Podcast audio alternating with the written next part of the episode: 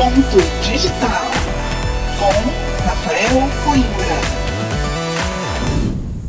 Olá pessoal, sejam todos bem-vindos. O Ponto Digital é um espaço de informação, debates e reflexões sobre inovação e o impacto das novas tecnologias nas nossas vidas. A ideia é identificar as tendências que surgem a cada dia no mundo digital e, a partir daí, conectar pontos olhando para frente, se preparando para o futuro. Nesse primeiro episódio do Ponto Digital, o tema que eu trouxe para a gente bater um papo é o teletrabalho. Trabalhar em casa sempre foi o sonho de muita gente. Agora ele se tornou realidade só que por causa de um pesadelo a pandemia do coronavírus. Isso, claro, para quem tem a chance de manter o emprego, ainda que remotamente. Para vários trabalhadores, como por exemplo os vendedores de lojas e os motoristas, o sustento vem da circulação das pessoas e não dá para trabalhar de casa com os clientes em casa. Mas se você, por opção ou necessidade, vai trocar o escritório por um canto na sua casa, é bom prestar atenção. Isso vale para os funcionários e também para os donos de negócios. É importante pensar tanto nas condições materiais, como equipamentos para trabalhar remotamente, quanto no aspecto emocional. No fim do episódio, eu vou dar algumas dicas de programas que podem te ajudar, mas antes, vou trazer para a nossa conversa uma neurocientista e um especialista em administração. Primeiro, eu falo com Fernando Filardi. Ele é pós-doutor em administração pela USP e professor e pesquisador do programa de mestrado em administração do IBMEC.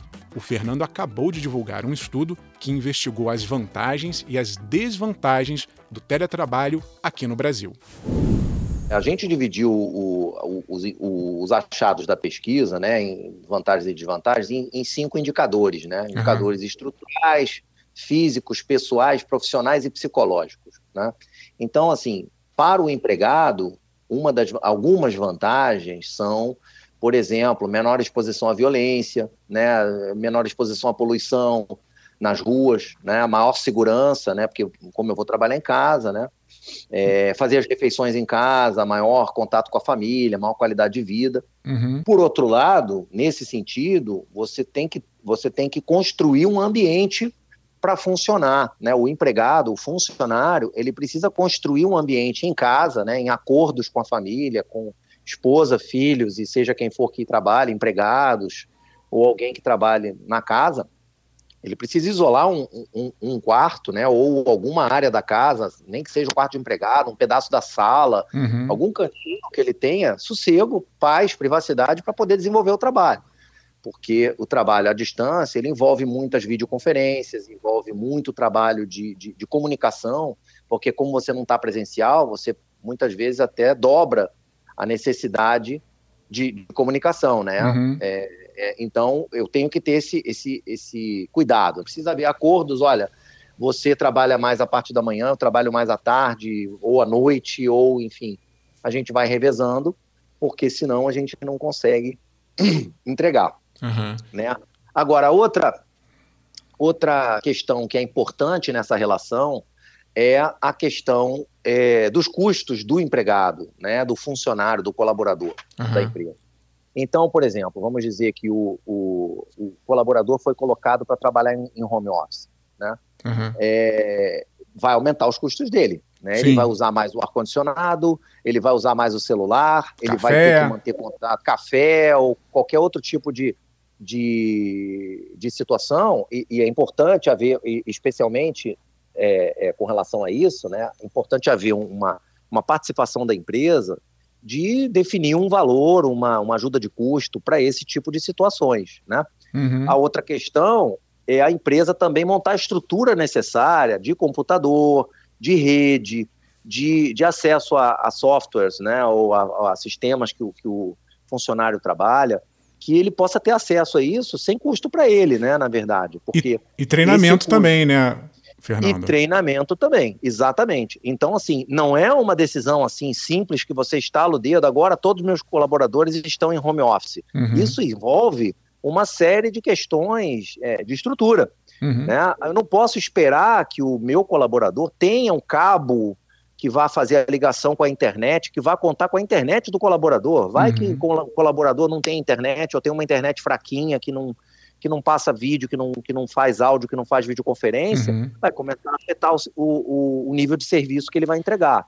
Porque tecnologia a gente tem de sobra, né? O que tem de software, de câmeras e até internet em banda larga, em tese tem. A Isso. questão é saber se o trabalhador Exato. tem aquilo em casa e disponível. Né? Exato. Né? Exatamente. Muitas vezes o, o, trabalhador tem uma internetzinha mais fraquinha, porque ele passa 90% do tempo dele fora de casa, ele usa muito pouco, né? Usa mais ali para assistir filmes e séries, alguma coisa assim, mas não tem uma coisa poderosa ao, ao ponto de fazer uma entrega é, de trabalho mais pendurado no, no, no, em teletrabalho, né? Está pendurado em, em, em, videoconferência o dia todo e tal. Então, ele vai ter que dar um upgrade na, no pacote de dados dele, no pacote de, de internet, de tecnologia, e certamente a, a empresa tem que estar ciente disso e, e, e, e, assim, de alguma maneira, se a empresa ganha se desonerando de espaço físico, né, nos centros urbanos aí, seja do Rio, São Paulo ou qualquer outra cidade, né, que a gente sabe que o metro quadrado é caro, que o aluguel é caro, né, se você vai reduzir, você pode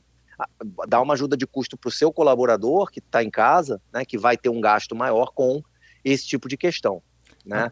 Então, são alguns desses pontos que são importantes. Tem uma questão interessante, Fernando, que eu estava lendo na pesquisa aqui. Os trabalhadores que trabalham em casa, que fazem home office, eles relataram algum desconforto em termos de é, não tem um desenvolvimento profissional tão forte quanto trabalhar no escritório. Eles dizem que perdem um pouco de status, não são reconhecidos tem realmente esse lado assim de não ser visto presencialmente, isso pode acabar prejudicando o desenvolvimento profissional dessas pessoas? Sim, sim, Rafael. A gente, a gente tem um, relatos, né, na pesquisa a gente, a gente levantou isso, né, as pessoas dizendo que aquela, aquela velha frase, né, quem não é visto não é lembrado. Uhum. Então existe esse relato, sim, das pessoas que trabalharam, já trabalham há algum tempo como, como teletrabalhadores, né? Assim, em, em, promoções eles são colocados em segundo plano, em situações de reconhecimento ou até de bônus, ou até de realmente de reconhecimento no, nos projetos, né? Quando você tá só teletrabalhador, você não tem é, maior, maiores contatos ou reuniões, ou então assim, ele tem que praticamente dobrar a comunicação, tá o tempo inteiro dizendo, olha, eu fiz aqui, olha aqui a minha entrega, olha aqui o meu trabalho.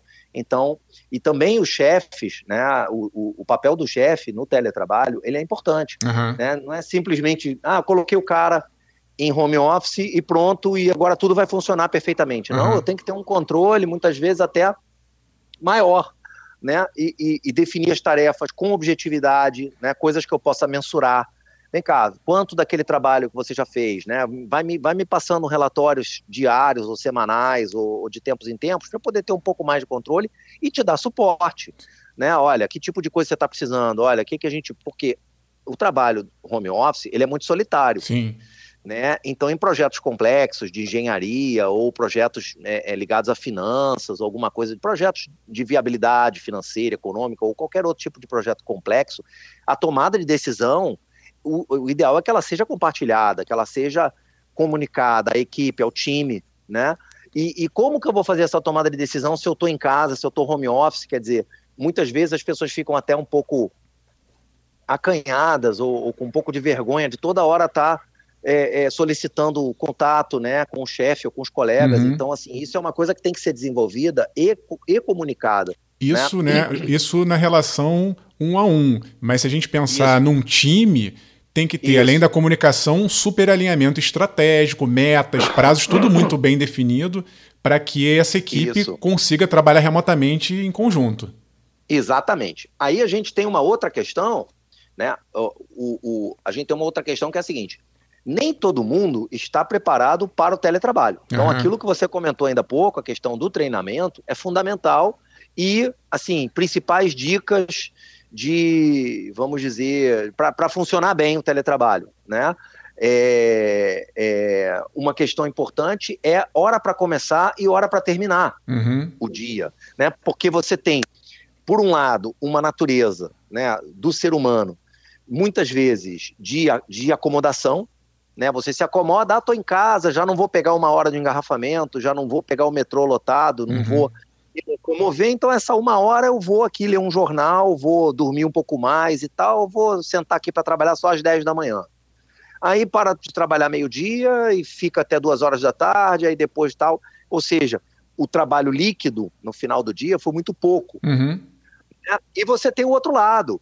Né? O gestor ele tem que tomar esse cuidado de perceber como é que é a, a, a natureza de cada pessoa do time dele, para entender assim, porque também tem o outro lado, né? Que é o workaholic. Uhum. Uhum. Um cara que pode ser que fique ali, pô, já tô em casa mesmo, então vou ficar aqui no computador. Quando ele olhar, já são 10 da noite, já deu meia-noite, acordou de madrugada para beber uma água. Ah, peraí, vou ali checar os, os e-mails, uhum. 3 horas da manhã.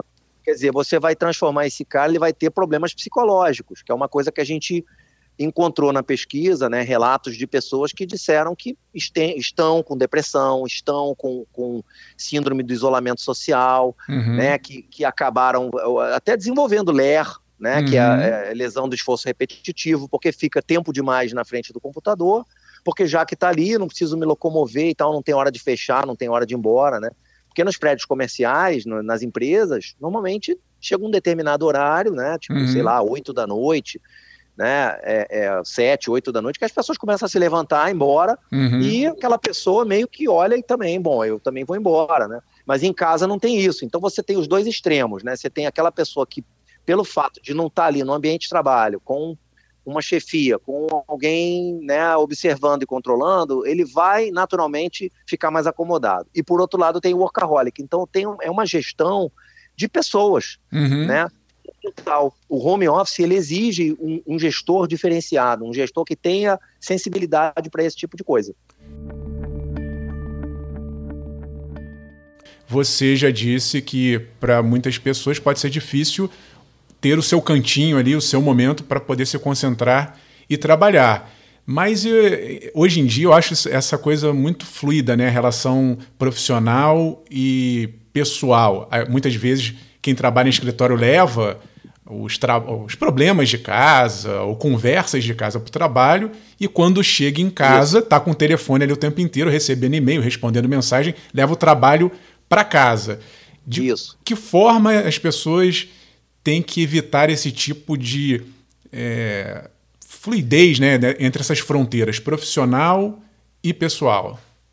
Eu acho assim, o principal, a primeira questão é, é o horário mesmo, que eu uhum. citei ainda há pouco, né? E especialmente isso é, é uma questão até jurídica, né? Na, na questão da, da, da, justiça do trabalho, uhum. tem acontecido situações onde, por exemplo, né, grupo de WhatsApp do trabalho, uhum. tá?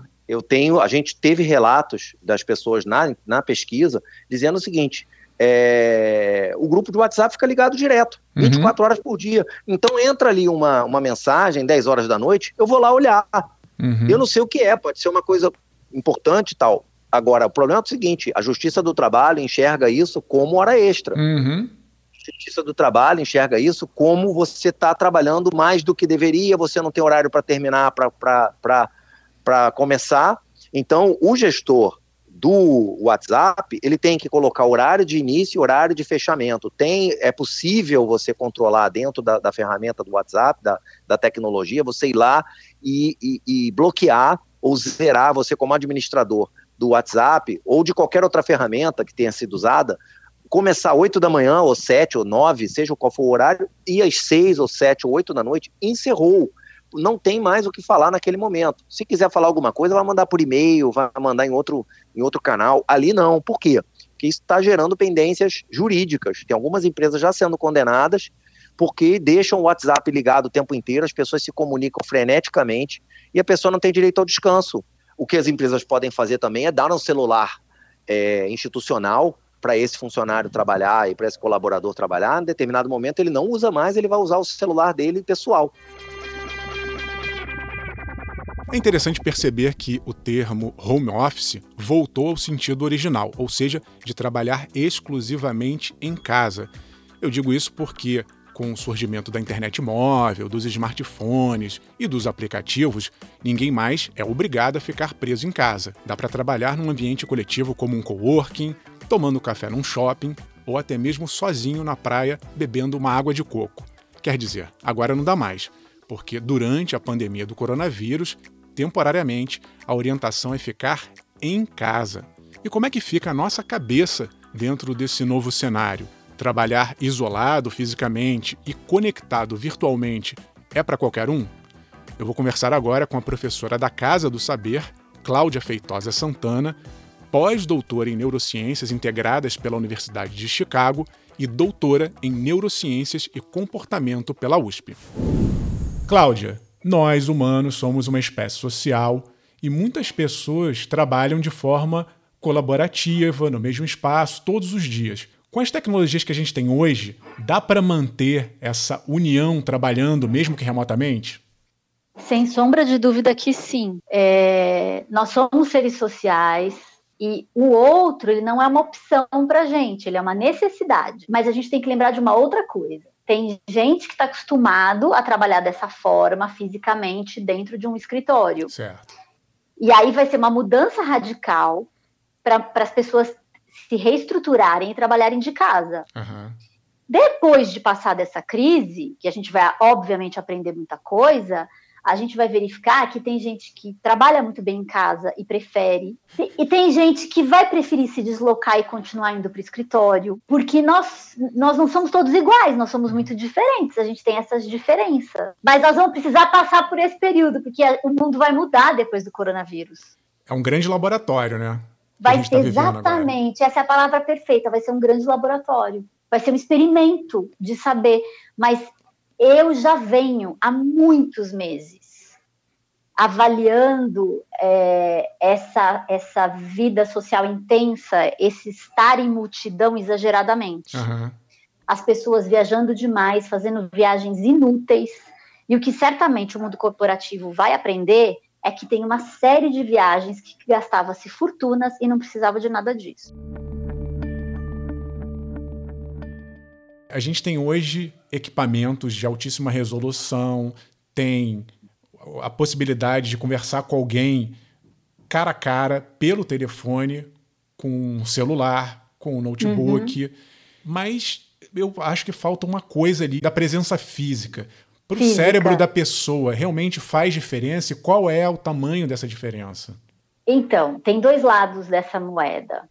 Por um lado, você nunca vai ter a mesma qualidade de relacionamento tendo essa mídia no meio uhum. do que o contato físico, sem sombra de dúvida. Quando a criança nasce dessa forma e faz isso desde de, de, de bebê, é muito mais natural do que para gente. Mas mesmo assim, o contato físico ele tem uma, uma, qualidade sensorial muito maior. Só que tem um outro lado da moeda, Rafael. Qual é o outro lado? O outro lado é o seguinte: o nosso cérebro ele ainda é um cérebro que na verdade foi feito para ter um contato físico e relação íntima com até 150 pessoas. Uhum. Mais ou menos. Esse é o número do antropólogo de Oxford, do, o, o Dunbar. Sim. A gente é altamente adaptável a gente acaba se relacionando com muito mais pessoas. Uhum. Virtualmente e fisicamente. Uhum. Então, dosar com quem você se relaciona mais virtualmente, com quem você se relaciona mais fisicamente, talvez justamente com esse episódio laboratorial que a gente está com coronavírus, a gente vai aprender que isso é importante. Uhum. Porque o que a gente vive hoje são famílias que os pais não têm tempo mais para os filhos e não têm qualidade de relacionamento com os filhos. E isso é um problema muito grande, só para dar um exemplo. Então, com, com, com esse laboratório, pode ser que a gente tenha uma melhora muito grande, mesmo na consciência individual de cada um, que nós vamos ser todos obrigados a ficar em quarentena muita gente que está indo para casa e fica o tempo inteiro lendo o noticiário ou nas redes sociais acaba tendo um medo excessivo, muitas vezes um pânico, porque está sendo consumido por esse tipo de informação. Essa sensação de isolamento, como é que se combate isso em casa? Nós precisamos lidar com esse isolamento que nós vamos viver daqui para frente, um dia de cada vez como nós estamos num cenário de, de, de, incerteza, porque a gente não conhece totalmente o vírus, isso já é um fator de nos colocar numa de uma posição vulnerável. É o medo então, diante do desconhecido, né? Medo.